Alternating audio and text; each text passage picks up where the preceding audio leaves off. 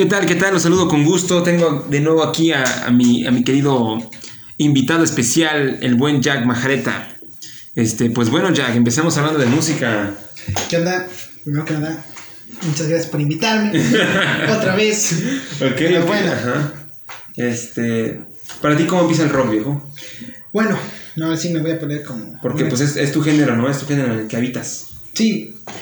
Me voy a poner como uno de esos mamadores de, de los historiadores. Canal de soundtrack. De soundtrack.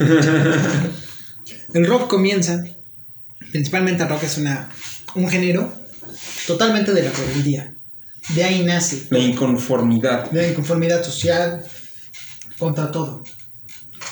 Ahora sí que vamos con esto de la contracultura. Nace principalmente de los géneros blues, country, un poquito del jazz, se filtra por ahí. Sí, sí, sí. Más que nada El blues también El es blues. pie para el rock. viene de todos esos, esos géneros que por lo general son de, ¿cómo se llama? de un pasado afroamericano. Nativos, ajá, fueron los que empezaron a cultivar ese género. aquellos que fueron este, explotados principalmente por otros cabrones que se sintieron más chingones. Sí, No queremos entrar tantos en detalles de lo que fue el blues, el jazz, el country, pero principalmente lo que el rock y lo que yo definiría el rock sería totalmente en rebeldía. Eso tiene que ser el rock. eso es lo que es el rock. Pero ¿qué me dices de, de la, de la clase de rock que es, por ejemplo, Gustavo Cerati? Que tocan temas un poquito diferentes en, en cuestión no de rebeldía, sino en cuestiones más sentimentales. Fíjate que en una cierta etapa de la, de la música, especialmente del rock, cuando se divide entre el rock en inglés y el rock en español. Me considero un fanático total del rock, del rock en español. ¿Por qué? Porque no sé, no quiero entrar en, o bueno, se me hace muchísimo esta idea, no quiero entrar en polémicas con, con absolutamente nadie. Pero siento que en Latinoamérica, en estos países donde pues, las cosas están muy culeras, Sí, cabrón. lo que menos queremos es escuchar una canción que hable, pues, que trate de poner de la forma más bella posible el- la situación en la que estamos. O sea, todos hemos, conocemos la historia de alguien que es algo trágica. No hay mucho que celebrar en ese aspecto. No hay mucho que celebrar. No es como en la música en inglés, que es algo que yo siento y puedo llegar a criticar un poquito. O sea, sí, pero sí, estuvo cabrón lo de todo lo que Estados Unidos alguna vez haya vivido. Pero no está tan cabrón como que tu propio gobierno en 1968 haya Sí, acabado sí. con la propia gente. La El halconazo de estudiantil. 1971, Sí, que haya sido una matanza mandada por el mismo gobierno. O sea, algo que no, todos sabemos, que se hayan hecho fraudes, o sea, vivimos Una mamada. una mamada. Y entonces el escape musical es evidente. Todos necesitamos una salida. Y bueno, siento que es por eso que el rock, la- el rock en español, toca temas muy diferentes. Toca temas más que la belleza interna. Algo más poético, más Sí, allá sí. de algo totalmente explícito. Ajá, por algo tan banal, sino algo un poquito más, no sé, introducido a sentimientos fuertes, ¿no? Sí, por ejemplo, el caso de Gustavo Cerati es este, pues, trata de tocar temas pues más personales. Sí, bueno. Un chiste común entre los fanáticos de Gustavo Cerati es que todas sus canciones hablan de sexo. Curiosamente sí, porque Curiosamente sí. curiosamente es adicto al sexo. Era adicto al sexo. Era adicto al sexo. Ajá. Pero bueno, aún así siento que para empezar, bueno, tal vez como diría Enrique Bumri o como diría Saúl Hernández, pues cada persona trata de buscarle una, una experiencia o un, un significado diferente a cada, a cada canción que lo toca de diferente forma. Más que nada que Latinoamérica vivió una etapa de censura muy cabrona. Sí, sí, sí, cuando pues, por ahí están las fechas de cuando empezó este, los famosos caifanes que prohibían su música en cierta etapa de su, de su carrera porque no podía, eh, que tenían una, una idea de, este, social diferente, ¿no? La, la política, entonces creían que era como una rebelión y, y simplemente tal vez de cierta forma sí, pero la mayoría de, de sus temas pues son también diferentes, no, no solamente se basan en ese aspecto. Sí, Entonces hay mucho, mucho de qué, qué checar en ese aspecto musical. Entonces, ¿tú por qué te elegí, tú por qué te vas por, el, por ese género específicamente? ¿Por la pura rebeldía? Mm, Me gusta, quiero aclarar algo, que todos los géneros, todos, tienen una, un pasado rebelde. Desde la cumbia, como no le pegue a la negra, O sea, todos. Todos El tienen- reggaetón tendrá una. El reggaetón ha de tener un pasado. Por ejemplo, hablemos de reggaetón. Ya, chingue su- Hablemos de reggaetón. Vamos a hablar de música en general. Ok, sí, sí, sí. El reggaetón tiene indicios rebeldes, pero no rebeldes que en contra del gobierno. Sino es una es música que empezaba con pues, música de calle. Sí, sí. Que Pero que toca, de cierta forma puede entrar en el área este, de rebeldía, pero en otras ah, áreas sociales distintas, ¿no? Por ejemplo, en la, en la cuestión, pues, este, amorosa o sexual, porque pues no están abiertamente decir ciertas palabras que dice el reggaetón. Sí. Entonces, como que, ajá, toca esa, esa clase de temas diferentes. No podría decir que es algo contracultural, porque Porque es puramente cultural. o sea, de- de- actualmente de- el reggaetón es música popular, Sí. es pop, ya ni siquiera es reggaetón. Tiene muchas, ajá, muchas bases de pop. Tiene bases de pop, o sea, ya ni siquiera podría considerar, porque el reggaetón, vamos a ponernos mamadores como un metalero. ¿Tú qué sabes del reggaetón, pinche chamaco? Estamos hablando de, de canciones Ok. muchísi- ah, la- el reggaetón comienza por ahí de la década de los 90s, 80s. Sí. Es música totalmente ñera, baja. O sea, Básica, ¿no? Con este, tiempos básicos, ajá. sí, los- o sea, ajá, sí, en sí. complejidad musical, pues a lo mejor, pues los tracks sacados del hip hop, Es que son, muy, son plugins muy, fas- muy básicos. este tracks, ¿cómo se llaman? Este, eh, samples sacados del hip hop, Plugins, ajá. co- combinados con ritmos latinos. Por ahí viene el reggaetón. De hecho, el término reggaetón viene de, pues del reggae. Reggaetón. Reggae. Ajá. O sea, el, el reggae de Jamaica Sí, sí. se adopta aquí, se junta con ritmos latinos y resulta que se junta exactamente con la etapa de los raperos en los 80s, 90s. que Por eso tienen una vestimenta que brilló, ¿no? exacto, que tienen como que esa ese, esa mezcla entre reggae, entre reggae, ritmos, Ritmos bajos, eh, sazones latinos, eh, como que esas ganas de bailar. y como esa letra del hip hop Ajá, esa letra de hip hop medio sucia y toda esa mezcla, ¿no? y esa mezcla, ahí nace el reggaetón. Y, pero el reggaetón, digamos, por ponernos igual muy mamadores, el reggaetón, pues, ¿cómo se llama? Pues el que era en ese entonces. Sí, sí. que era pues algo más de calle. Ahorita mismo pues es algo más, te digo, algo más de pop. Toda la música popular este va a terminar siendo este to- toda la música popular que existe, sin importar el género, es pop. Sí. Si es si es famoso, si vende, es pop, ni siquiera vamos a meternos en detalles y Sí, es que ya está muy trabajada, ¿no? Ajá. Todo lo que aunque sea reggaetón, pero si vende muchísimo, eh, automáticamente pasa a ser pop. Sí, música. sí. Eso.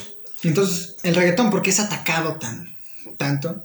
Pues porque viene con la etapa de que Eh, todos los géneros se vienen tirando caca desde siempre. Sí, hay, hay, hay etapas, ¿no? Ajá, porque, por ejemplo, ah, por mucho que una persona odie el reggaetón, pues es que vende, es música, es música fácil, es música simple, que no es tan, no es tan, ¿cómo se dice? Pues no es tan complicada, es bailable. Y fíjate, apenas estaba yo viendo un video interesante acerca del reggaetón y estaban como que dos personajes, dos haters con- contra el reggaetón y hablaban de que sus géneros eran mejores. Y, y salió una buena explicación, dice, mira, al final de cuentas, cada quien escucha lo que quiere y de cierta forma, pues al final de cuentas es, es, muy, su, es muy su problema, ¿no? Y, y de cierta forma no te afecta nada a ti que, que, la, que haya gente que escuche reggaetón, porque al final de cuentas pues es, es simplemente un género de muchos más. Y, y imagínate, o sea, yo, yo, yo antes decía, no, pues odio el reggaetón y música basura. Pero fíjate que a pesar de que yo diga que, y casi no escucho reggaetón, pero llego a escuchar en la calle, o sea, mi, mi biología automáticamente pues como que siente el ritmo, ¿ves? Sí, pues es bajo y sientes el, el, el- el tope y, o sea, en automático conectas y, y eso es muy biológico, ¿sabes? Tiene una explicación bien biológica, porque si te das cuenta por qué en Centroamérica, por qué en la línea de Ecuador la mayoría de personas mundialmente son morenos. O sea, ¿por qué los latinos, por qué, por qué los jamaiquinos, por qué este, los africanos del sur son morenos? ¿Por qué la mayoría? Por ese, por ese mismo aspe- aspecto, son aspectos biológicos, aspectos naturales, que el hecho de que este, tengamos una refracción diferente del sol, e- este, impide a las personas del norte o del sur del planeta que este, tengan una melanina más, más este, una cantidad de melanina más grande y entonces eso cambia su color de piel porque no necesitan un color de piel tan fuerte para resistir las, los rayos del sol. Entonces por eso en el centro del, planeta, en la línea de Ecuador, pues todos tienen ese color porque necesitan aumentar, este, ¿cómo se dice? eh, esa protección entre los rayos ultravioleta. Entonces también de ahí viene el hecho de que sean más alegres, porque tienen más energía, más vitamina D y tienen otro tipo de impactos con, con, este, con la naturaleza. Entonces son muchos aspectos que intervienen en el simple hecho de hablar de un género. Sí, o sea, la Entonces- música, te digo, es música popular. Sí, Viene con el- toda la música popular, viene con la idea de vender. exactamente. Eh, hablemos de rock, y más que nada rock gringo. No me gusta hacer las comparaciones entre un género y otro, especialmente entre el rock en español y el rock en inglés. Son brechas muy diferentes. Son brechas muy diferentes. Aún así hay gente pendeja que quiere, que quiere Hacer decir... comparaciones. O sea, fanático del, ¿cómo se llama? Del rock en español. No, es que Spinetta es mejor que Slash. Y ahí vienen las broncas. Y puede ser mejor, puede ser cierto. Sí, sí. Tal vez. ¿Cómo? No sé, tal vez. Otros que dicen, es que el rock en español está muy infravalorado. Otros que está sobrevalorado. Pero lo que yo quiero llegar con esto es que la música como tal, especialmente el rock, muchos, muchas bandas gringas pegan en este, en este aspecto musical o pegan así. Porque pues el- es el mercado que ellos hicieron. Y vende. Y vende. Sí, o sea, sí. ese, los gringos crearon el mercado musical internacional. Y cualquier banda gringa va a pegar porque pues es... Es porque es el mercado principal, ¿no? O sea, Ajá. ahí es donde se escucha. O sea, si nos vamos a Corea del Sur o Corea del Norte, pues está cabrón pegar ahí un género, porque, o sea, ve cómo están los pinches problemas sociales allá. Entonces vienen cosas más. Al mismo Ujú. tiempo, que seguro que me voy a meter en pedos por decir, el K-pop. Espera, viejo, no toques esas tierras, porque. Eh, no, no, por ejemplo, ese es- también consideramos música popular. sí, sí, sí, es música popular. Está Vende. destinada a vender, independientemente si es buena o no. Que eso siento que es algo muy aparte. ¿Cómo di- este, eh, definirías buena o mala? ¿E- ¿Es por su grado de complejidad, así como la defines? O sea, Mm, no, realmente no. porque ¿qué? si la defines así, entonces vamos que también el rock no es un- una, una cosa tan buena. Si su grado de complejidad no es tan alto, viejo. Entonces, No, no, entonces en ese caso todos estaríamos escuchando música clásica. Exactamente. Sí, no, es que es muy complejo, no lo entendería. Así, un chingo de mamadores en, Sí, sí, sí, entonces. en ajá. bibliotecas escuchando ma- mamadas, ¿no? Escuchando a Bach, Mozart. No, sí. Mira, güey, me tatué a Mozart. Ah, Ok, ajá. Entonces, yo divido la música en qué, qué tan buena o qué tan mala es.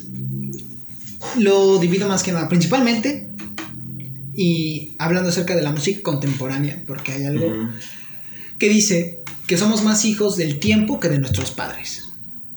Hay pequeñas excepciones. sí, Hay unos que les gusta la música de antes, hay otros a los que les gusta la música actual y que es muchísimo mejor que la música de antes. Somos, eso. solo, solamente somos, ¿cómo se llama? Unas pequeñas, este, absorbemos lo que nos Ajá, enseñaron nuestros está padres. alrededor- alrededor. Y sabes, también hay algo muy interesante ahí acerca de las etapas. Dicen los, los historiadores también que esto ya se ha repetido muchas veces. O sea, que en 1800, en, lo- en los 800, en los 900, en, en los 2000, entonces este, hay muchos cambios y siempre se repite por décadas. O sea, empiezas con un género, ¿no? En los 2000. Va cambiando, va cambiando el género, pero poco a poco hay revoluciones hasta que termina algo muy diferente. Actualmente no se sabe qué estaremos escuchando en, mil- mil- en 2000, 2050, pero lo que se escuchaba en, en, este, en, mil, en, 1050 en 1950 es algo, es algo como que el resultado de todas esas décadas anteriores. Entonces siempre se repite, ¿no? Siempre hay haters, siempre hay que, gente que apoya la música, pero siempre va habiendo un cambio y siempre se termina escuchando algo relacionado. Hablemos de la música contemporánea. Voy a tocar una banda. Pongamos, por ejemplo, a Señor Kino, creo que se llama. Sí. Pongamos también sobre la misma línea a Ed Maverick, a Bretty, Kevin Carl, a Kevin Este, Little Jesus, todas Sí, estas bandas contemporáneas y Darta. Estas bandas contemporáneas o solistas contemporáneos Que actualmente, que ajá. actualmente tocan, si lo comparamos o si los ponemos sobre la mesa, algo que dicen mucho es que lo contemporáneo para la época siempre va a ser basura.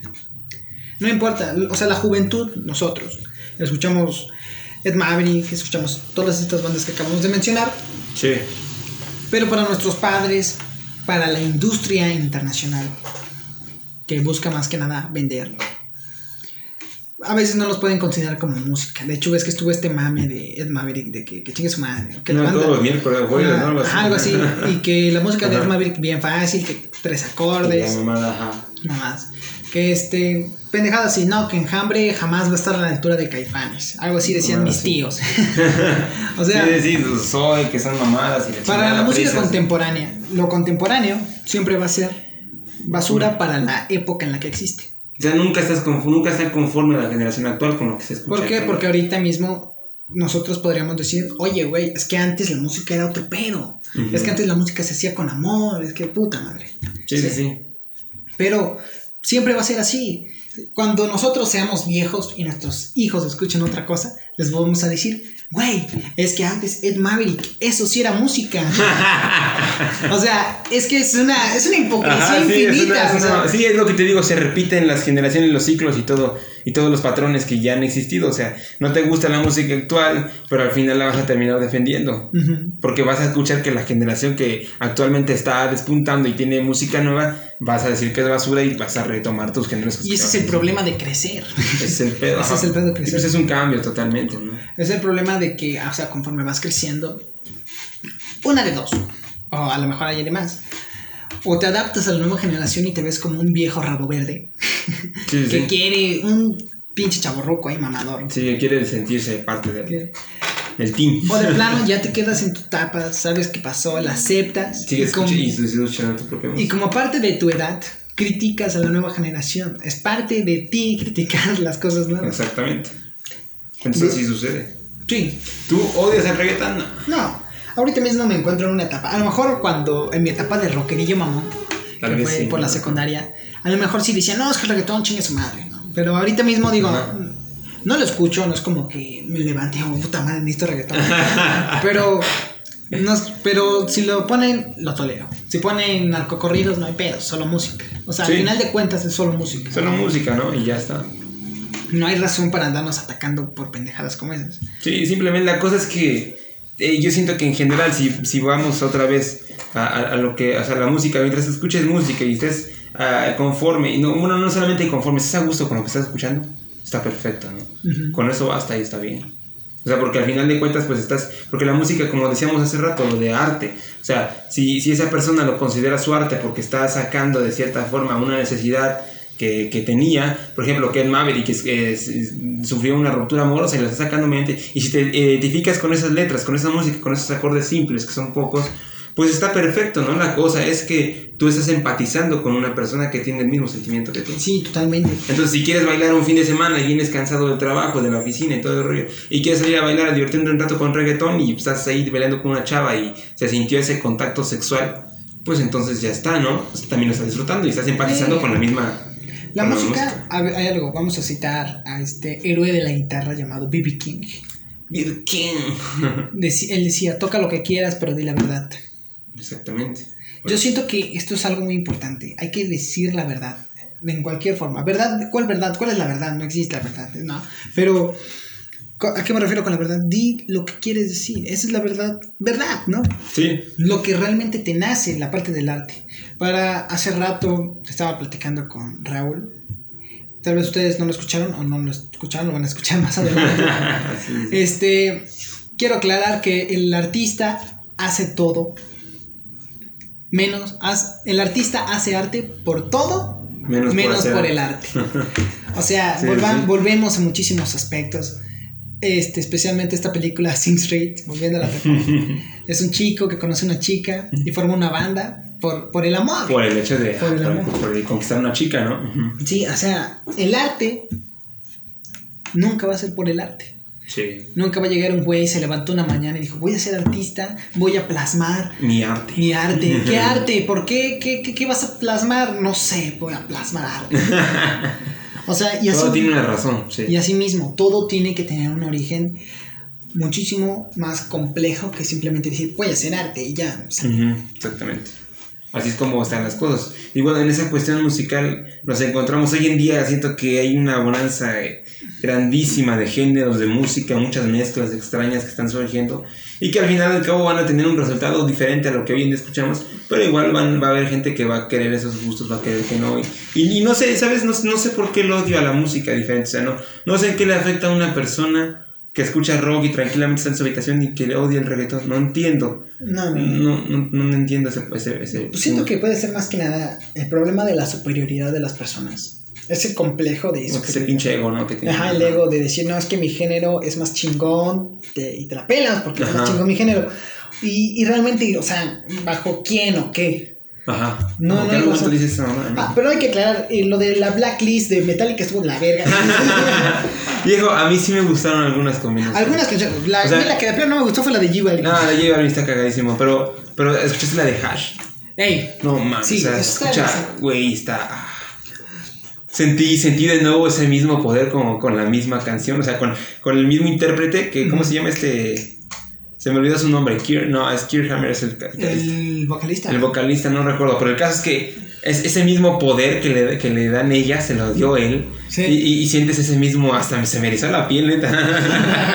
¿Has conectado así con alguna canción? una canción, fíjate que, o sea, te digo, ahorita mismo estoy en una etapa en la que escucho muchísima música. Ajá. Música de todo tipo, o sea, Cualquier cosa que se te parezca la puedes tratar. cualquier y- cosa. Estoy lidiando con el lo-fi.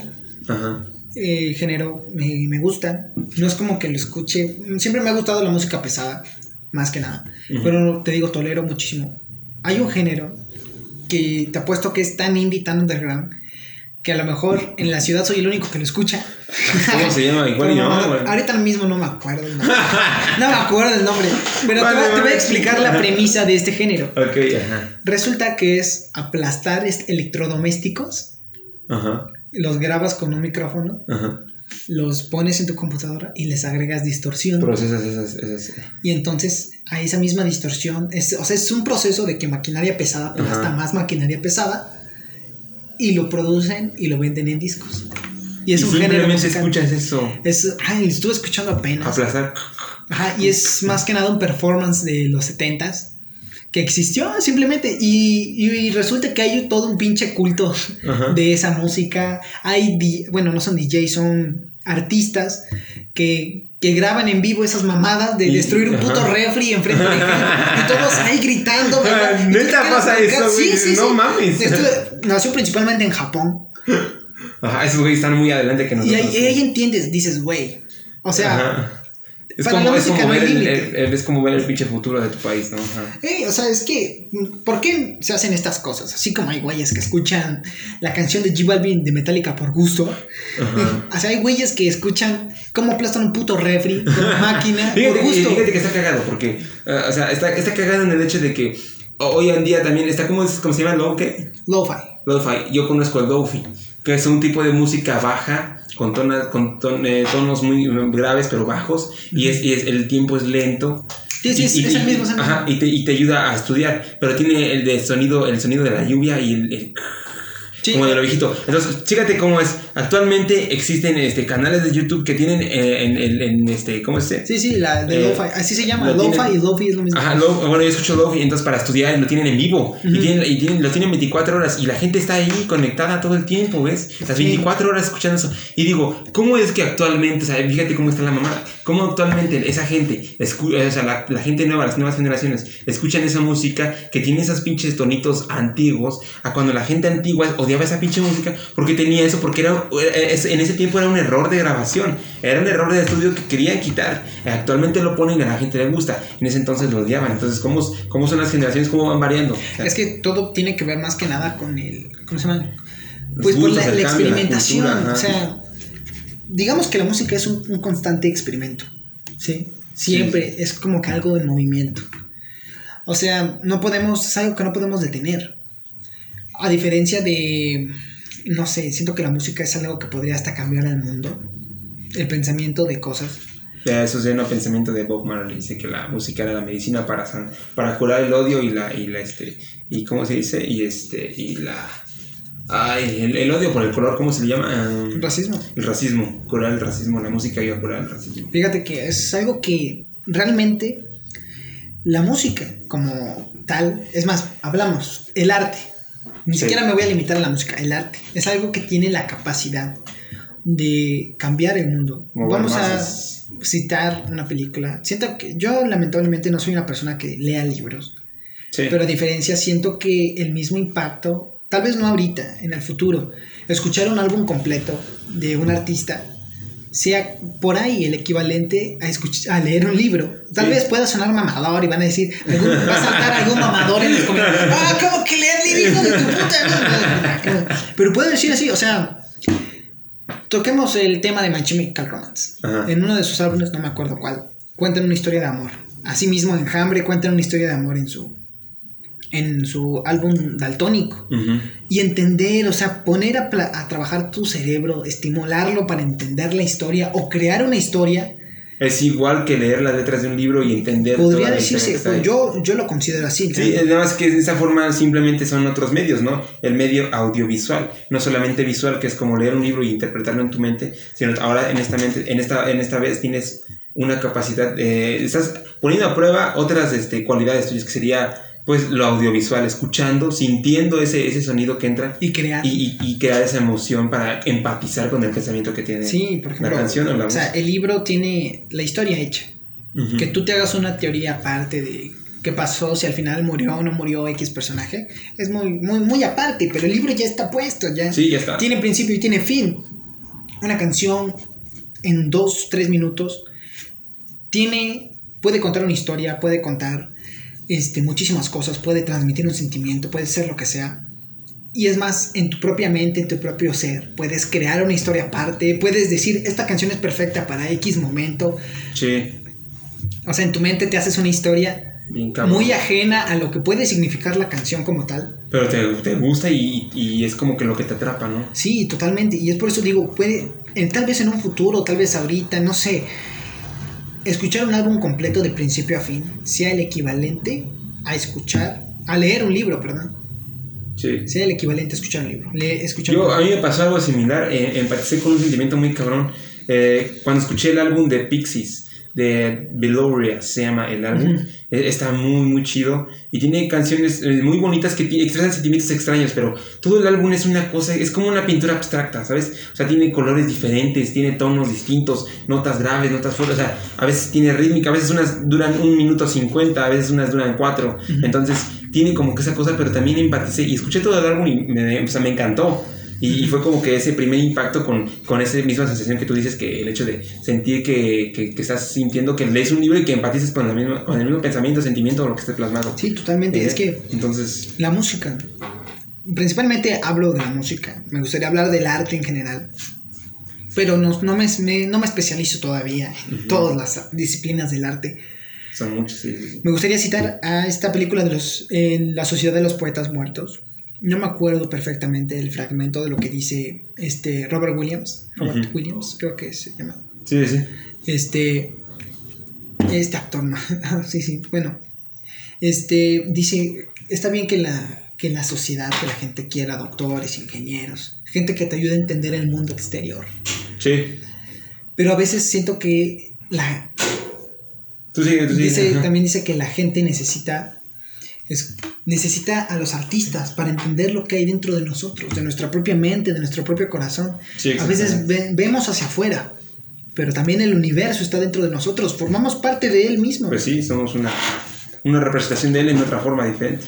Sí, so- somos, podría decirse, somos el mismo universo experimentándose a sí mismo, Ujú. Autoconociéndose. autoconociéndose. Eso está muy cabrón. Y a eso, con el arte, es más que nada todo.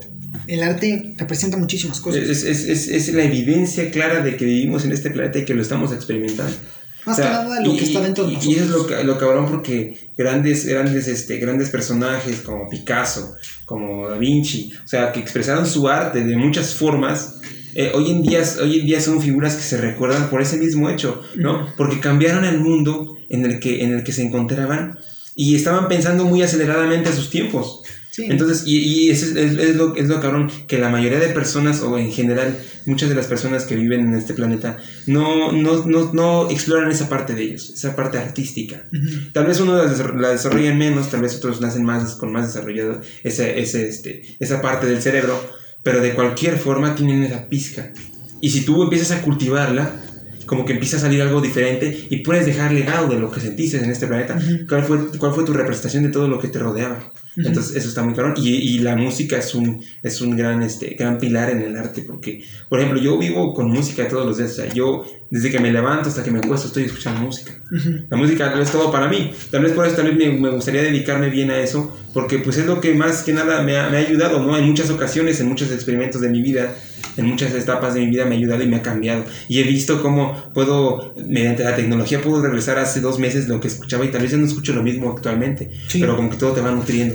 Entonces está muy, muy cabrón. Fíjate que en cuestión de la música, o sea, está- ahorita mismo estamos tratando de meter una historia, o sea, un, un mundo enorme, infinito, En una hora. en una hora. y no hay, y no hay poder, posiblemente necesitemos una segunda parte para expli- explicar Sí, esto. sí, sí. O sea, te digo, volviendo a los chicos que destrozan chingaderas en Tokio, Ajá. en Japón digo.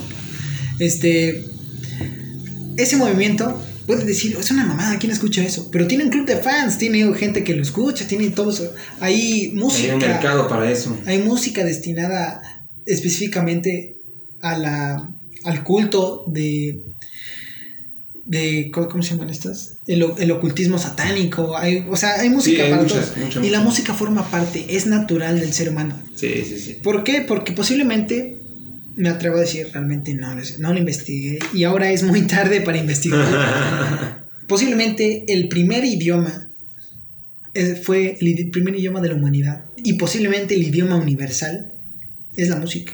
Sí, sí, sí, es un idioma universal, porque a pesar de que están hablando en inglés, puedes sentir ese sentimiento por medio de la Si es triste, música. si es feliz, o sea, tú sientes. O sea, eso ya lo estudiaban los griegos y los romanos. El, el- hecho de que la música puede comunicar a seres totalmente diferentes y hacerlos sentir el mismo sentimiento. O sea, está, está muy, muy cabrón. Porque, este, porque, por ejemplo, ahí viene otra cosa relacionada a lo del lenguaje y la música. La música se dice que, que en primera instancia la música más antigua y de donde nació la, la, la primer, así que la- el primer intento de música fue desde donde viene el humano, o sea, viene desde África. Entonces, por eso es que la mayoría de géneros traen como que esos tonos así alegres, así, porque viene desde África y en África se empezó con, con esas, ¿cómo se dice? Con esas tonalidades, con esos ritmos, con esas bases. Entonces, todo, toda América, la mayoría predominan ese tipo de ritmos. Ritmos africanos, colombianos, hondureños, panameños. O sea, todo está conectado. Y todo viene desde donde viene la, la madre del humano, o sea, el África. Entonces, todo viene desde allá, se transporta por medio y empieza todo ese rollo de, de la música y todos empatizan con él. Entonces, de ahí ya se vienen más géneros y actualmente está en estudio el trap. Porque lo curioso del trap es que sus tiempos, sus tempos, mejor dicho, sus rítmicas, sus bases, son muy diferentes a las que la de la mayoría de la música vienen. Entonces, si te das cuenta, por ejemplo, el rock y lo que es una cumbia, se ven totalmente diferentes. Tienen las mismas bases. Pero no lo son, viejo. O sea, ajá. Entonces, si de África saltaron, sal- saltó a, a, a- a este, a, ¿cómo es? a Estados Unidos, do- donde venían, los, de donde venían los africanos, que empezaron con el blues, a evolucionar sus propios géneros que traían de su madre tierra, empezaron a evolucionarlos al blues, empezaron a evolucionarlos al jazz. Y de, de, de África a, donde vinieron otros nativos, que todo lo que gobernó, este, ¿cómo se dice? Portu- eh, los portugueses, entonces, este, por eso se habla en, en, este, en Brasil, se habla portugués, porque, porque los colonizadores fueron este, los, los portugueses. Entonces, este, también se traen esos ritmos y también empiezan a crear por sus propios medios eso. Por eso aquí tenemos cumbias, allá tenían en ese entonces este, lo que es el jazz y el blues. Y cada uno fue generando cosas diferentes. Ahora tienen aquí reggaetón y allá tienen rock. O sea, son cosas diferentes, pero todas vienen de la misma. Entonces, el, el rock, su- obviamente sus padres son el blues, el, el blues Jazz. y el jazz, el country. con- Los padres del country, el blues y el, el jazz son el swing, Ajá. el este, ¿cómo- no me acuerdo cómo se llaman estas, cómo se llaman, como de orquestas, no me acuerdo. Ajá, pero son, pero, pero son eh, generados por gente que venía de allá y que traía sus propios ritmos. Sí, o sea, todo es una, todo es un Todo es una- experimento. un experimento bien cabrón. Ujú. Siempre es un constante, este, un constante cambio y no hay que tenerle miedo al cambio. De El hecho, cambio es bueno. ahora mismo vamos a hacer otra crítica social, por así decirlo. ahora mismo vivimos una etapa increíblemente consumista. Sí, sí, sí. Oh, volvemos a la misma película que a ti y a mí nos encanta. Sí, es El maldito consumismo, sí. el consumismo de todo.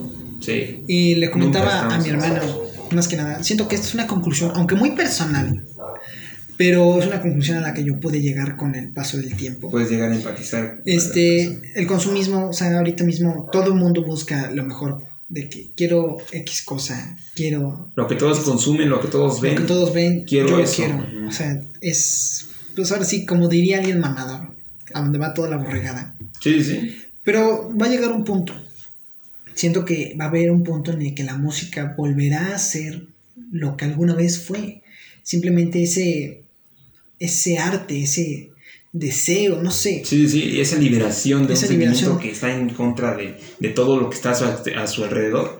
Por eso fíjate que actualmente el futuro, dice por ahí, estaba escuchando un podcast igual de, de Diego Rusarín, que decía, este, los, el futuro y, y- los grandes éxitos vienen de las personas creativas, de las personas que se arriesgan a hacer algo diferente que los demás. O sea, por ejemplo, actualmente yo este, quiero, quiero empezar una carrera musical, ¿no? Y todo, pero, pero quiero volver a, a- eso orgánico, a, lo- a lo antiguo, a lo, a lo que se sentía, viejo. No quiero meterle distorsiones a mi guitarra, no quiero meterle cosas, no quiero, no quiero hacer parecer o, o hacerme sentir, o sea, sí me gustan los géneros que hoy en día se escuchan mucho y los que se escucharon mucho como los Guns, Nirvana y todo esos, eh, ese manto de, de bandas. Pero, pero quiero sacar algo bueno de eso y quiero hacer algo propio. Pero quiero recuperar esa, esa vida que tenía la música en ese entonces. Como Sí. que es, es que fue una etapa muy grande de la música. Y siento que eso va a pasar en algún momento, algo va a explotar. Algo, algo va a pasar. Y realmente lo va a pasar. Te apuesto lo que quieras a que va a haber un cambio. Y de hecho hay un cambio Un existente. cambio ahora mismo. radical, sí, sí, sí. Ahora mismo ya nadie depende de las disqueras. No, ya está las plataformas. Las plataformas, o sea, el consumismo trae cosas buenas y malas. La, la- ¿Cómo se llama? El futuro trae cosas buenas y malas. Al mismo tiempo, la música ahorita mismo, todos podemos hacer música. Podemos, este podcast que se está haciendo de manera muy rudimentaria, Sí, está llegando a gente de, quieras o no. La música que llegues a grabar, que llegamos a hacer alguno de los dos, va a llegar a lugares donde puta madre ni siquiera esperábamos que llegara. sí, sí, sí. Posiblemente este podcast lo escuche alguien que ni siquiera va destinado a él, va destinado a otra persona. El futuro trae cosas buenas. Y ten- me puedo llenar la boca de decir que va a haber un día en el que las disqueras de plano va a ser el peor, ¿cómo se llama? El peor este negocio No, que se no, pueda sí, plantear. Sí, sí, porque ya ni siquiera necesitas de ello. Es más, siento que va a haber un colapso de grandes empresas. Sí, Algún a día las cosas Sony, van a, van a Te caer. espero ver caer. Algún día van a caer muchísimas cosas. Vamos Sí, a volver sí. a la etapa más punk de la. ¿Cómo se llama? De la sociedad. Sí, porque cada quien se la está viendo por sus propios medios. O sea, Sí. Si tienes un celular, es, es automático, puedes empezar a grabar lo que, es algo muy hostil donde estamos viviendo todavía. Sí. Lo que vamos a vivir es aún más culero. Somos la generación que no va a tener ni madres. No, todavía vienen Pero- fuertes para nosotros. Pero, o sea, va a venir una etapa sumamente punk. Y es por eso que, vamos, hay un género de ciencia ficción que no es el videojuego, se llama cyberpunk. Ujú. no es el videojuego.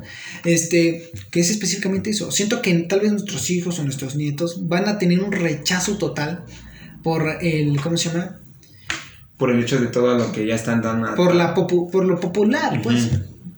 La música popular no, no le van a tomar caso. Vam- Vamos a volver al punk, pero en versión moderna. Por Sí, eso sí, se le dice cyberpunk. La música que se crea por artistas independientes, el futuro que espera, realmente deja cosas buenas para la música y al mismo tiempo va a haber una nueva contracultura que Sí, traiga ideas frescas para un cambio, radical en todo, en todo lo que existe, sí. Y eso, eso es lo que yo también espero. Y, y espero ser parte de ello, ¿sabes? O sea, como que tengo esas ganas de formar parte de todas. O sea, un día sacar algo, una música, alguien que le guste y que me diga, vamos a hacer una colaboración chido, vamos a empezar y creamos algo completamente nuevo. Desde cero. Entonces, eso es lo que también me gustaría buscar en algún momento. Porque ya como que también llega un momento en que te hartas de lo mismo, ¿no? Sí, Necesitas algo nuevo, algo. Y es que, y es que también, o sea, vuelve toda, otra vez más a la biología del humano. O sea, volvemos a lo mismo. El humano biológicamente nunca está satisfecho con nada. O sea, tienes un celular, te gusta, está bien, pero ya viste que otro güey tiene uno mejor. Puta, pues ya no estás satisfecho con el tuyo porque sabes que existe uno mejor y ahora quieres uno mejor. Y así, o sea, exista lo que exista, sea lo que sea, nunca estás satisfecho con nada. podemos decir que al mismo tiempo esa insatisfacción es buena. Porque te produce crear cosas nuevas, tal vez. El artista necesita de la insatisfacción. El hecho de querer alcanzar algo perfecto. Pero volvemos a entrar en un tema muy cabrón. ¿Qué es la perfección? Otra vez. Y eso es algo muy abstracto que en realidad en la, en la literatura de filosofía no existe, como lo bueno y lo malo, entonces empezamos a Exacto, entrar o sea, pero si lo ponemos como que la perfección es lo bello, van a saltar los pendejos y van a Porque decir, para ti, para ti ese, el concepto de belleza no es el mismo. O sea, esa lata está ahí, puede parecer para ti bella, pero yo le voy a encontrar errores a mi, a mi, a mi propio criterio. Entonces empieza otro por eso problema. a lo que quiero llegar, vamos a citar a Guillermo del Toro y voy a decir que la perfección no existe. No existe la perfección. La belleza está para quien quiere verla. Eso, eso es algo que yo digo, güey, totalmente de acuerdo. Sí. La perfección no existe. Si tú ves algo bello. Y somos conscientes de que no existe la perfección, pero aún así nos hacemos la idea de que podemos llegar a llegar a esa perfección inexistente. Pero, ajá, es que, es, que está cagado. Porque si no existe la maldita perfección, hijo, ¿a dónde quieres llegar? Yo siento que le podría dar ahí un, un razonamiento personal por el hecho de, una, de un, auto, un autoconocimiento. Para mí la perfección y la belleza es cuando me estoy completamente autoconociendo. Sé quién soy, sé de dónde vengo y sé de dónde voy. Es donde estoy satisfecho conmigo mismo y encontré la perfección en algún producto. Cuando estoy creando algo que me gustó. Por ejemplo, este lugar. Llevo mucho tiempo poniéndole cosas y cambiando las cosas y no me termina de gustar. Entonces, en el momento que me guste, en el momento que me sienta cómodo con lo que he hecho, es cuando voy a creer cree la perfección y va a ser perfecto para mí. Tal vez una persona va a llegar, esta mamá se ve mal aquí, güey. Pero pues eh, para mí es perfecto y, está bien. Y eso también es con la música. Si tú llegas a crear música y la música que acabas de crear te gusta, te satisface, está bien para ti, es tu perfección, viejo. Y es, y es bella porque es, es perfecta para ti. Pero entonces es, es, un, es un tema muy cabrón en el cual es muy individualista. Sí, pero al mismo tiempo, eso del, individualismo, acabas de tomar, tocar un tema importante. El individualismo siento que es algo malo. ¿Por qué crees que es malo? Porque decir, yo puedo lograrlo por mi propia cuenta. O sea, sí está bien, está, está muy chingón. Pero ese es un pensamiento muy acá, de, de ah, Occidente. Retro, ajá. Pero al mismo tiempo digo, puedes valerte de las personas.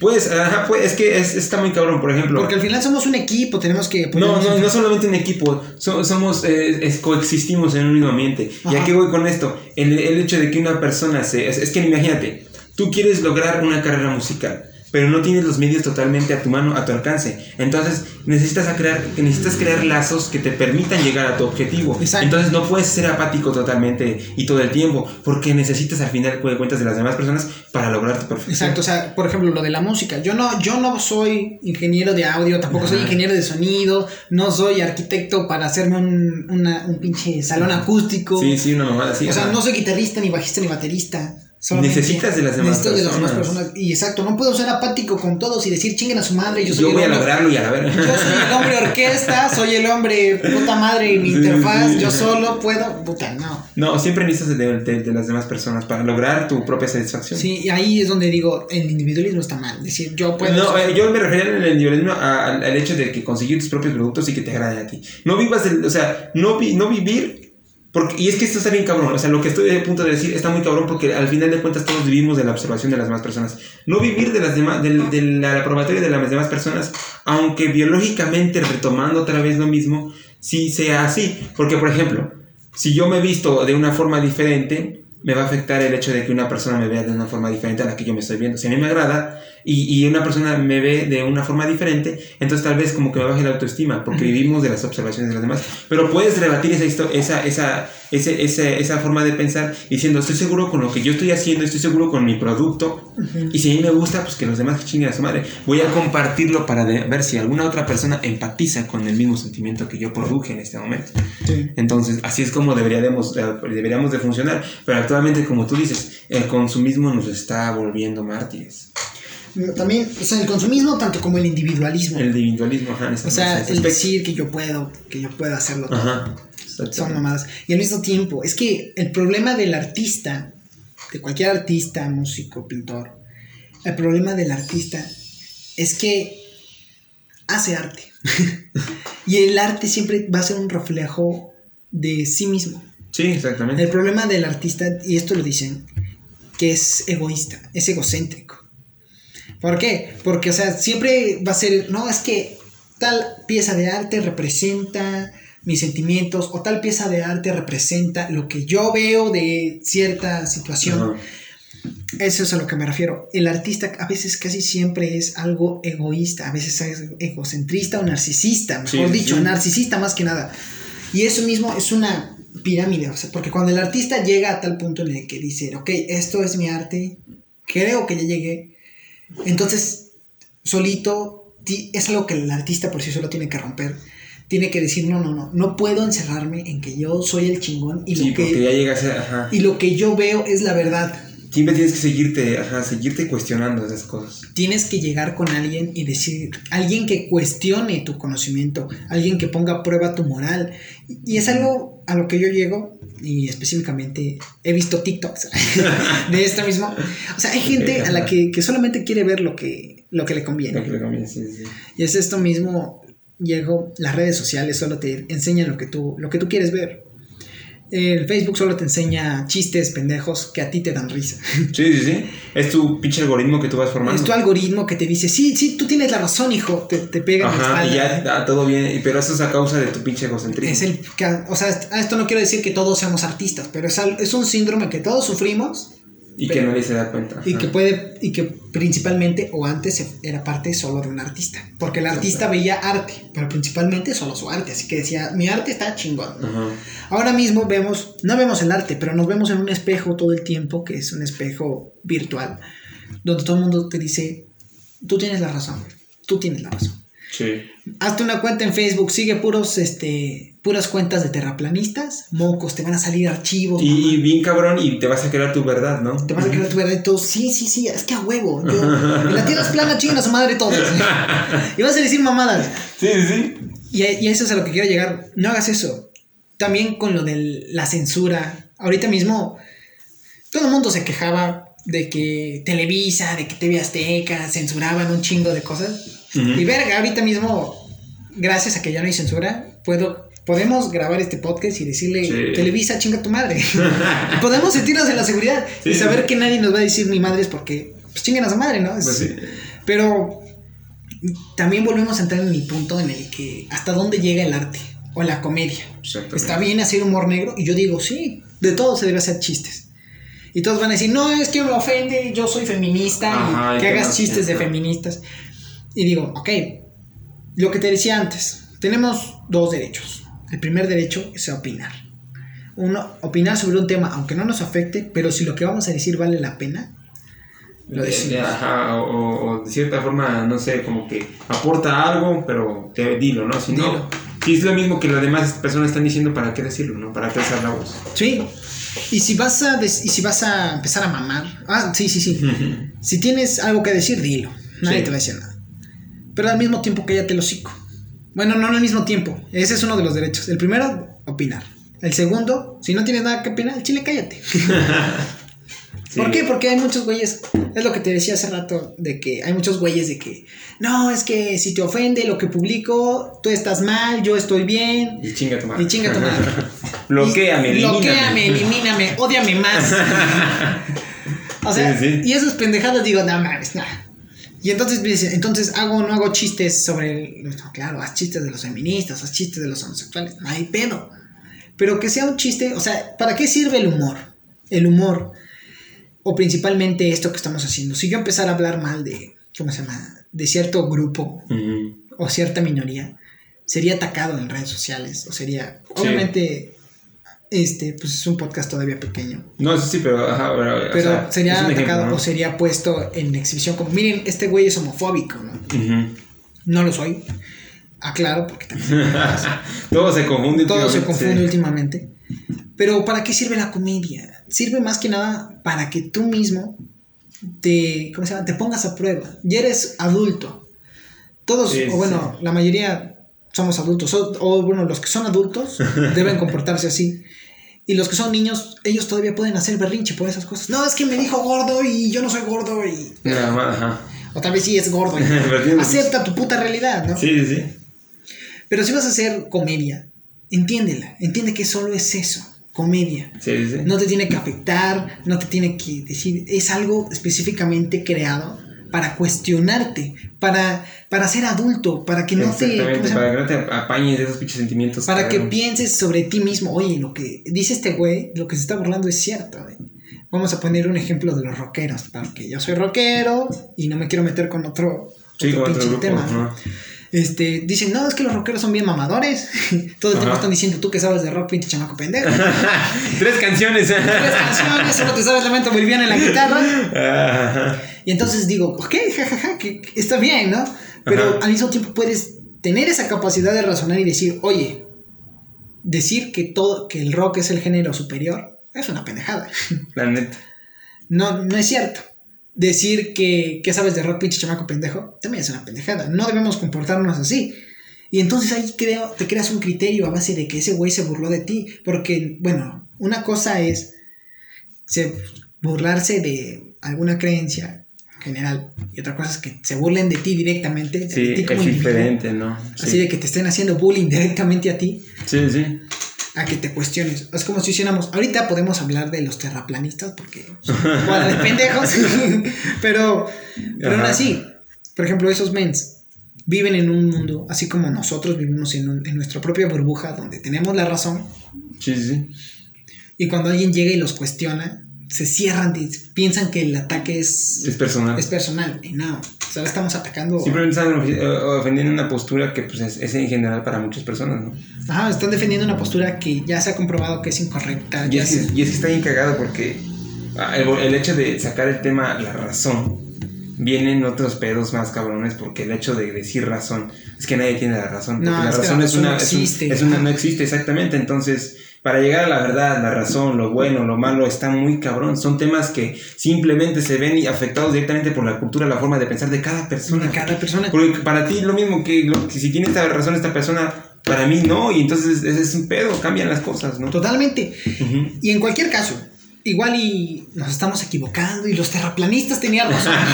no te preocupes, al final de estos podcasts siempre digo que no teníamos la razón No y que es lo que, teníamos la creía- razón. es lo que creíamos. Para que no se empute nadie. Sí, o sea, totalmente. O sea, tienes que aclarar todas esas cosas. Sí, güey, porque si O sea, no, lo que ah, estamos madre. diciendo ahorita, como jóvenes, Sí, sí, del arte, puede llegar un verdadero güey de conservatorio. Un cabrón, un decir, historiador y no, Estás no, no, pendejísimo, morro, no le sabes. Entonces, Ajá. Decir, ok, pues simplemente estamos sintiendo. Objetando desde un punto de vista muy ajeno a O todo. sea, ¿no? estamos hablando desde la ignorancia De dos pendejos de que dos tienen güeyes. 18 años. Ajá, o sea, estamos hablando de temas que a lo mejor no entendemos, no sí, comprendemos. de todo. ajá. Pero el hecho de querer hablar, de querer expresarse, es, el- es la razón principal de- del arte, güey. Ajá, eso O sea- ya es arte. Sacar lo que sientes y expresar eso que te está matando. Exacto. O sea, no te lo guardes, dilo. Sí, y es sí. otra cosa que tal vez escuchen en el próximo o en el anterior podcast. Atrévanse a ser quienes son, banda. Sí, sí, o sí. sea, todos tienen que ser quienes son. Desde ahí viene el arte. O sea, si viene. ya estás siendo quien eres y estás eh, des- como, como desobedeciendo los estereotipos actuales que te, ah, que te están todo el tiempo aturdiendo eh, y tú quieres ser diferente y quieres sobresalir por lo que eres y por lo que piensas, ya estás publicando tu arte de cierta forma. Y con los medios que hay hoy en día, pues todavía puede mucha gente empatizar con las mismas formas de pensar que tienes. Entonces está todavía mejor. Fíjate que yo tengo una vista, soy muy optimista, desgraciadamente. Soy muy optimista para la, la sociedad. Siento que en algún momento va a haber, un va a cambiar va a haber un cambio muy bueno. Y muchos me dicen, no, tú que sabes, eres un pendejo. Pero bueno, yo soy muy optimista. Yo, Yo, no te diría eso, pero sí creo que el positivismo tóxico es algo que está no, matando. a tampoco así sociedad. decirle que sí, a huevos, está, se está devaluando el peso. sí. Quiero que los pancitos no, costen 15 baros. Por favor, dame más, por favor. Eh, no, pero el, el positivismo tóxico abarca los temas en el cual este, tú eres demasiado po- positivo en asuntos que de verdad pues no tienen ciertas soluciones Sí, satisfactorias. Entonces, ¿cuánto vamos de veras? La neta ya se me fue el tiempo. No sé. Ya hicimos la hora 53 minutos, viejo. Está bien, está bien, hay pedo. Entonces, Este, ajá. O sea, tampoco es así como que te digo, se está devaluando el peso, me mama que me cobren el gancito a 15 baros, los Ajá. churrumais de 10 pesos me maman. O sí, sea, sí. Tampoco. Entonces, ajá. Pero aún así, ser optimista en el sentido de que el futuro va a ser mejor. Sí, sí, sí. Quiero pensar. Pero es que, es que, bueno, es que yo todavía tengo pedos con esas palabras. Y tú dices mejor, yo me empiezo a frustrar porque. No. Escucha, escucha el anterior, escucha el anterior con, con, este, con, eh, con un amigo que se llama Marco, que también estuvo acá. Y escucha la de, el, el podcast de Porque la tierra es café. Está muy cabrón y porque en cada palabra que tú vas diciendo algo, o sea, vienen temas muy cabrones. El hecho de que tú digas va a ser mejor, ¿qué concepto No, tienes o sea, de ¿qué mejor? concepto tengo de mejor? O sea, m- principalmente social, ¿no? De la gente, no tanto... Este, Unión, libertad, cosas así. no, tengo pensado cosas como que el futuro... Ajá. Principal, ahora sí vamos a hablar de temas más delicados, por ejemplo, la sociedad LGBT. Este, la comunidad LGBT, perdón, porque Ajá. sociedad sería muy aparte otro pinche país. No, son otro pinche país. O sea, realmente, por ejemplo, tú y yo somos una generación nueva, generación Z. A ti y a mí no nos genera ningún conflicto que haya un homosexual en la habitación. Pues no. Bueno, que no lo hay, pero, pero, si hubiera un homosexual en la habitación, un lesbiano, un transexual, un bisexual, no habría problema, no- nos viene valiendo una pinche Sí, chingada. sí, ¿no? sí. Dices, Pero a una persona de 40, 50 años, Sí, eso le y a eso me refiero con que el futuro va a ser mejor. En ese aspecto. En ese aspecto. O sea, Esa va a, haber un punto, va a haber un punto en el que. No sé, me gusta pensar de esta forma. Y a eso me refiero con que el futuro va a ser mejor. Ajá. Sino que en el futuro. No te van a preguntar, oye, ¿eres gay? No, güey. O sea, Pues está de más, ¿no? Ya está de más preguntar. Ya ni siquiera va a haber esa puta pregunta Ajá. de que. Se le vale ver acá. O sea, va a valer madre. Ajá. Y van a decir, ok, ajá, sí. ¿Qué pedo, no? Ajá. Cualquier cosa menos tu pinche orientación sexual, ¿no? Ajá, sí, sí, sí. Cualidades. eh, Esas cosas. ¿no? ¿A qué más me refiero con que el futuro va a ser mejor? A lo mejor en la tecnología. El mundo todavía nos debe porno VR. todavía, o sea, el güey, lo de los coches eléctricos, mi hermano este, me dice que todavía está algo atrasado, pero digo, güey, es un buen indicio para. Ya está futuro. empezando. o sea, Está ajá. empezando. Tal vez sí está atrasada de todo y las pinches pilas pesan un chingo y son de la tierra y un cagada y un cagadero allá por Tesla y todo ese pedo, pero Sí. están empezando. Está empezando Ajá. y va a haber otro güey que no va a ser Tesla ni el otro pendejo, Ajá. no me acuerdo quién dirige Este, Tesla. Tesla, el otro es este, ¿cómo se llama? Nicola, la, la, la compañía de Nicola. También está, pues es que la mayoría están pasando a los carros eléctricos, güey. Ey, sí, o sea, O sea, va- todas, pensar todas. en el Nissan, concepto, todas. pensar en el concepto, güey, de que cosas como decir, o sea, Sí. imagínate que hay un güey que sea homofóbico. Es más, se va a ver mal un güey homofóbico. Sí, güey, como, ¿qué pedo, qué, ¿Qué pedo, pedo? traes que, O sea, para ser ¿estás homofóbico? bien? ¿En qué año vives? Ajá, no mames, ajá. Y ahorita mismo van a decir unos güeyes, no, es que ustedes hablan porque XD, no sé. Fíjate, yo hasta hace tiempo sí tenía pedos con eso. Hasta hace como la secundaria, inicios de la prepa. Tenía pedos con eso, como que me ponía mm, como extraño, ¿no? Ver a dos chicas besándose. O, o ver en la tele a dos güeyes, ajá, besándose. Como decía, qué pedo, ¿no? Como- Pero después empiezas a hacer de mente abierta, ves todo eso muy tanto a tu alrededor, que empiezas a ser parte de tu cultura y le empiezas a ver algo muy Sí, normal. lo ves algo normal, no te va a causar Ajá. un puto No conflicto. te va a causar un puto conflicto. Lo mismo que tal vez mejor con lo del aborto y todo esto, bueno, lo del feminismo más que nada. Al rato, te digo, no va, no va a causar un conflicto.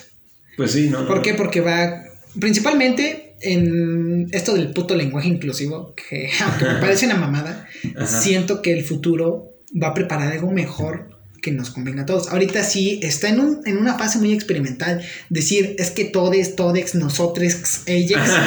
Eso es una pendejada. No, y es que fíjate que ahí está muy mal porque la, la Real Academia Española ya empezó a, a des- a desaprobar esas madres porque ya hay muchas palabras que expresan eso. El hecho de que, te de que tu cultura le esté dando otro significado a, la- a la palabra todos no significa que signifique eso. O sea, si tú en, esta, en una habitación llena de gente de 50, 60 años, tú dices todos, van a creer que te refieres a puros hombres. Pero en realidad la palabra en, en, en la Real Academia Española, en el pinche diccionario cabrón que, que, que- que existe, güey, que está en España, este, dice que, es una, que, es, son palabras inclusivas, o sea, refiere a toda persona del sexo que sea, güey, le vale. Sexo humano. Ajá, sexo humano que sea. Está dentro de esa palabra, güey. O sea, eh, hay cosas que ya ni siquiera se necesita por- ap- aplicar o, o empezar a proponer cuando ya existen. Sí. El, el pedo es la cultura que tenemos. A lo- a- es que a lo que a lo que quiero llegar más que nada con esto es principalmente ahorita mismo posiblemente nos critiquen y nos vayan a decir es que ustedes no saben utilizar los términos correctos. Tal vez, ajá. Y siempre le pongo al final. Pero lo que yo quiero decir con que el futuro va a ser mejor es que al rato no se va a decir todos, ni todex o todex, lo que sea. se va a poner, Sí. es más, posiblemente el diccionario de, de la Real Academia Española, Sí, sí, sí. personas frescas, jóvenes, van a decir, ahora sí que, que estudiaron, que van Ajá. a inventar un nuevo término real, adecuado, que se pueda conjugar bien Para todas para las. todos los realmente géneros. todos los géneros, todas las personas binarias, no binarias, Sí, sí. que quieran incluir, y a eso me refiero con que el futuro va a ser mejor en esos aspectos. Hay cosas se van a quitar, cosas van, van a Ahora- llegar nuevos problemas. Fíjate, ahora, ¿qué, qué pasaría si ya todos están, están viviendo felices y cómodamente, siendo inclusivos y todo? ¿Qué pasaría con el arte, Diego? ¿Qué pasaría con la música? La ¿Qué, música- qué, qué, qué- qué brecha habría? Es como, es como cuando dicen, si todo fuera perfecto, entonces, ¿qué le daría esa sazón a la vida, viejo? O sea, ¿qué te haría crear música nueva? ¿Qué te haría? eh, porque hablamos que eso es la rebeldía principalmente, esa injusticia, esa insatisfacción que tiene una persona que hace crear, que es, es la chispa que le hace crear algo diferente a los Supongamos demás. que todo es perfecto. Supongamos que todo es perfecto. ¿Qué te haría hacer? Entonces, ahí viene el detalle. Supón que todo, que todo es perfecto, güey. Imagina Ok, que estoy ver- bien chingón y- y- no, no existe la pobreza. Tengo todo lo que quiero y, y chingón y estoy satisfecho y todo, ¿no? Y la persona que quiero y todo. Sí, Ajá. afortunadamente tenemos la, la certeza de que no va a ser así. No va a ser No va a ser así. Y es lo culero. Pero ahora sí, tenemos la certeza de que pues, no, no, no va a existir ese futuro Ah, no- donde no nadie va a pasar hambre, donde la pobreza. Güey, güey, vamos a. Voy a cambiarme antes de contestar esa pregunta. Apenas estaba viendo un TikTok. otro, otro. Otro, otro ejemplo de TikTok. Ajá. Estaba viendo un ejemplo de TikTok donde había una pendeja, una reverenda pendeja. Dos pendejos. Le estaba haciendo una entrevista a través de, de un evento en vivo, así como estamos hablando tú y yo. Ajá. Y esa morra decía, no me acuerdo cómo se llama la puta morra, me vale verga, me vale verga. Y, y esta persona está más abajo que los terraplanistas, me vale madre. No es cabrón, no es- más ajá, cabrón. a ver, pero No ¿qué- qué tiene es? mi respeto, la veo y le escupo. Ella dijo, es que, güey, la sobrepoblación no existe. Yo veo a un lado, yo veo al otro y no estamos todos apretados. Y yo digo, ¿qué? No digas ¿Qué cosa? Y me metí en los comentarios y toda la No, la gente sí. se, re- se ría conmigo, ¿no? me sentía Ajá. parte de una comunidad. Decía, un güey, un güey puso un ejemplo. un güey puso un ejemplo. El hambre mundial no existe. Yo comí ayer. Sí, son, son mamadas que gente no entiende. So- exacto. Ajá, son- O sea, y gente aún más pendeja que nosotros, que estamos hablando aquí. Y por ejemplo, esa- eso. Tenemos la certeza de que ese futuro brillante, hermoso y perfecto, No desgraciadamente no va a llegar. Sí, sí, sí. El- en caso de que llegue, ¿qué va a pasar con el arte? Obviamente el arte va a morir. Yo creo que evolucionaría tal vez. No, yo siento que el arte tiene que valerse de lo que ya Pero fíjate, también ah, vuelvo a la idea que hace rato dije, no estaríamos, eh, no estaríamos conformes. Tengo todo lo que quiero, pero algo me va a faltar, viejo. Algo Sí, te va a faltar. Pero estamos hablando de que no va a faltar nada. Exactamente. Estamos, estamos hablando de que no va a faltar nunca nada, de que está perfecto. Ya se consiguió la actualización final de iPhone, todos tenemos un iPhone, todos, Sí, la todos lo mejor tenemos, de lo mejor a todos. todos tenemos, esto es algo muy, muy casual. Imagínate que todos vamos a la universidad, todos tenemos trabajos. ¿Dónde están los obreros? ¿Qué pasaría? Es que pasaría? también vienen cosas cabronas. Por ejemplo, la película esta Interestelar propone un futuro bien interesante. Te lo cuento rápido porque ya está la hora. Este, proponía esto. Que dice que en un momento cuando ya exploramos tanto el universo y todo y no encontramos planetas muy cerca y está muy cabrón y no tenemos la capacidad para llegar muy lejos y ya se acabó la carrera espacial y todo ese cabrón, ¿para qué quieres ingenieros, güey? Si ya tienes automatización, en todas las, en todas las, en to- en todas este, los- las áreas. ¿Para qué quieres más maestros si ya todos están cultivados y ya poca gente tiene hijos? ¿Para qué, ¿Para qué quieres ciertas cosas? Entonces vuelves a empezar desde cero. Hay gente, ahora se va a necesitar otra vez arar la tierra, se va a necesitar otra vez muchas cosas de las cuales ya se habían olvidado y todos aspiraban a algo mejor cuando Sí. se va a necesitar otra vez a esa gente. Pero ah, estamos hablando de eso mismo, o sea, estamos Ajá. diciendo que va a haber un... Estamos planteando un futuro perfecto. En el cual seguirían existiendo cosas que nos van a exigir otra vez No, revisar. no, no, cosas. sí, sí, sí, sí, pero a lo que quiero llegar, perfecto. Ujú. Tú haz de cuenta, la idea más pajera, Todo es hermoso. perfecta, todo, o sea, imagínate, güey, todo es Sí, perfecto. realmente, mm. Hay pasto verde, el cielo es bien azul, matamos la, digo, nos deshicimos de la contaminación. Todo bien cabrón, Todo bien, el cabrón. oxígeno bien Entonces, ¿qué va a pasar con el arte? ¿Qué va a pasar con la humanidad? Yo digo, va a morir. Tenemos la certeza de que nunca va a llegar ese futuro. Ok. ¿Ok? Siempre va a haber alguien que pase hambre, siempre va a haber... ¿Es desgraciadamente horrible? Sí. Pero, Pero, así de ahí es. mismo, de la... ¿Cómo se llama? Hay algo que dice. Ajá, sí, sí, también Cuando- tengo esa idea. ajá. Cuando todo muere, lo único que sobrevive es el arte. Exactamente, entonces, viéndote en esa pinche situación precaria de presión es cuando sale tu mejor, la mejor parte tuya, la mejor visión de ti, la mejor forma de, de, tu, de tu mismo ser. Entonces, bajo esa presión, ¿qué pasa si no habrían esas presiones? No estaríamos haciendo lo que estamos haciendo en este momento. No. O sea, o sea, O imagina- sea, ni siquiera estarías aquí, No, ni siquiera sí, yo estaría queremos aquí. A lo que quiero llegar es que imagina el mundo perfecto. El mundo perfecto ni siquiera tiene humanos. No, ni siquiera. o sea, si todo es verde, no hay Todo bien Pero aún así, nosotros. entonces ahí, ahí está el pedo.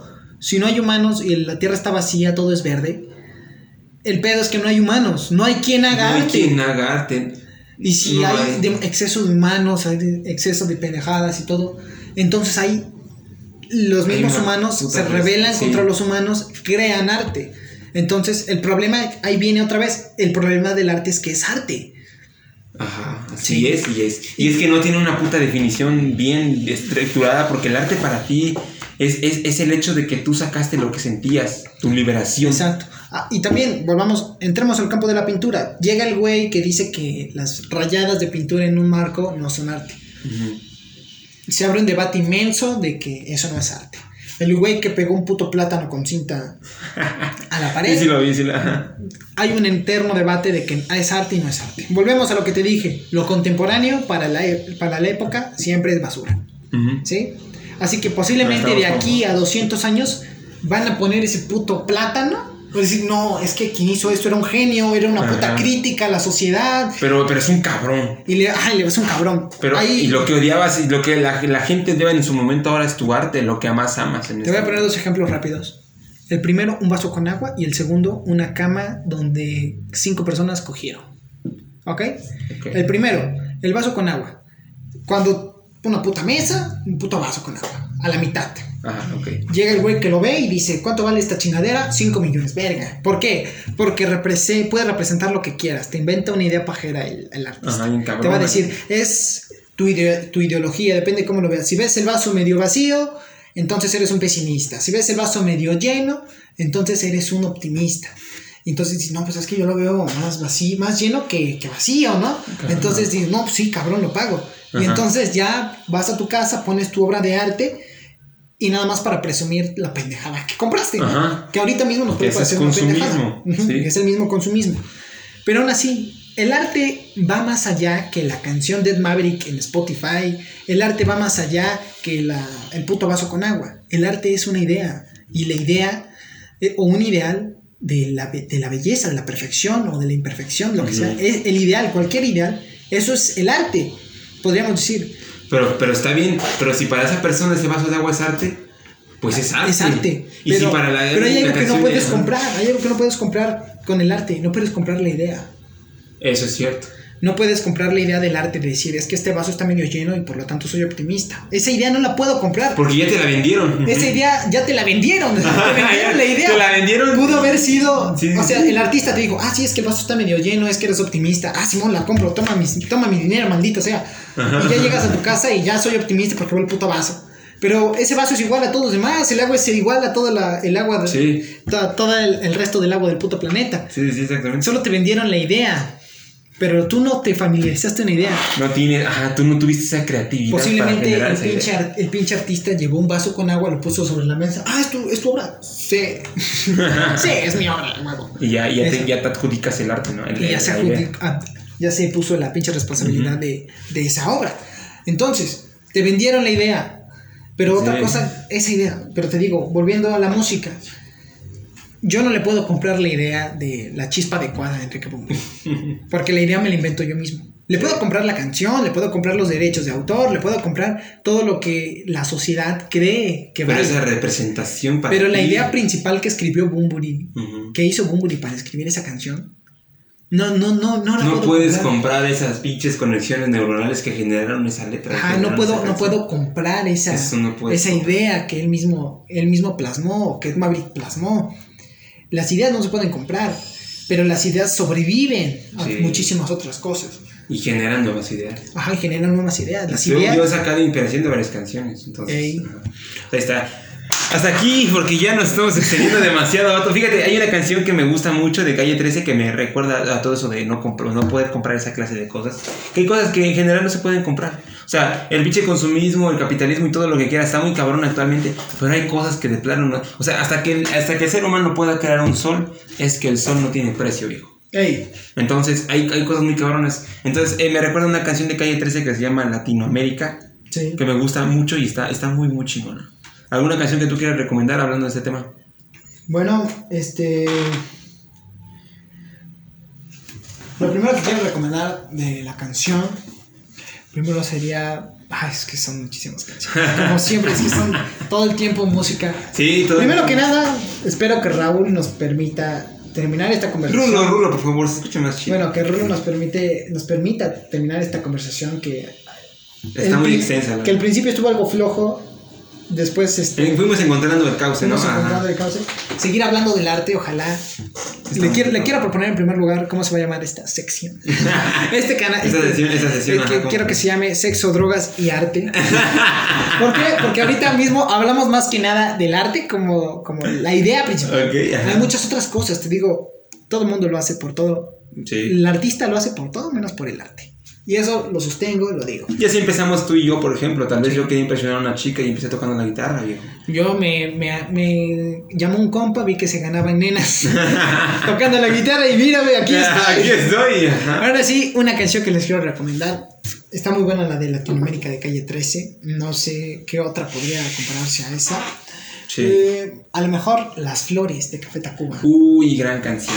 La versión de Unplug que tiene como una combinación Sí, sí, algo ahí movida, ¿no? muy movida al final. Está muy buena. Está Escúchenla. Al mismo tiempo, hablando ya que nos metimos un poquito entre la, re- la comunidad LGBT y muchísimas cosas. Escuchen Lo- Mother, Mother Love David. Bo- David Bowie. David Bowie. Amor moderno de David Bowie. Eso es. Pues bueno, muchas gracias por esa sesión, mi querido Jack. O mi querido Chepecito. Ya nos vemos. Nos vemos hasta la próxima, viejo. Bye.